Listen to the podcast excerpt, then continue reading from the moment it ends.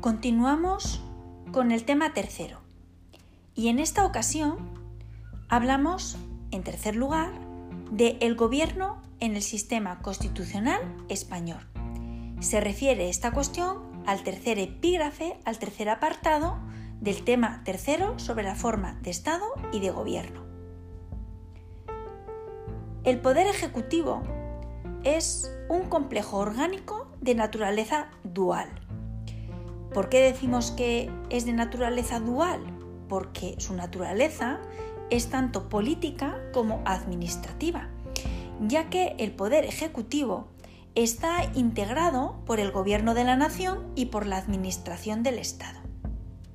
Su regulación se encuentra con carácter general en el título cuarto de la Constitución española, así como en la Ley 50-97 de 27 de noviembre del Gobierno. Su funcionamiento viene a inspirarse en una serie de principios, que son el principio de dirección presidencial, su colegialidad, así como la responsabilidad solidaria y la departamentalización.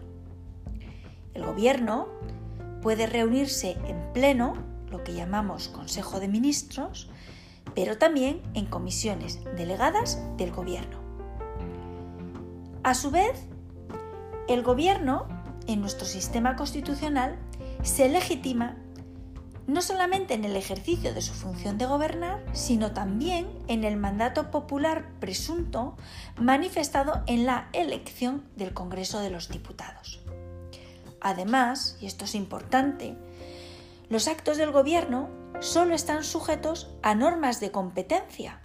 De ahí que tengan un enorme margen de discrecionalidad y que la responsabilidad parlamentaria que se exige al gobierno sea de naturaleza política que no jurídica, por violación de norma, función política o de gobierno.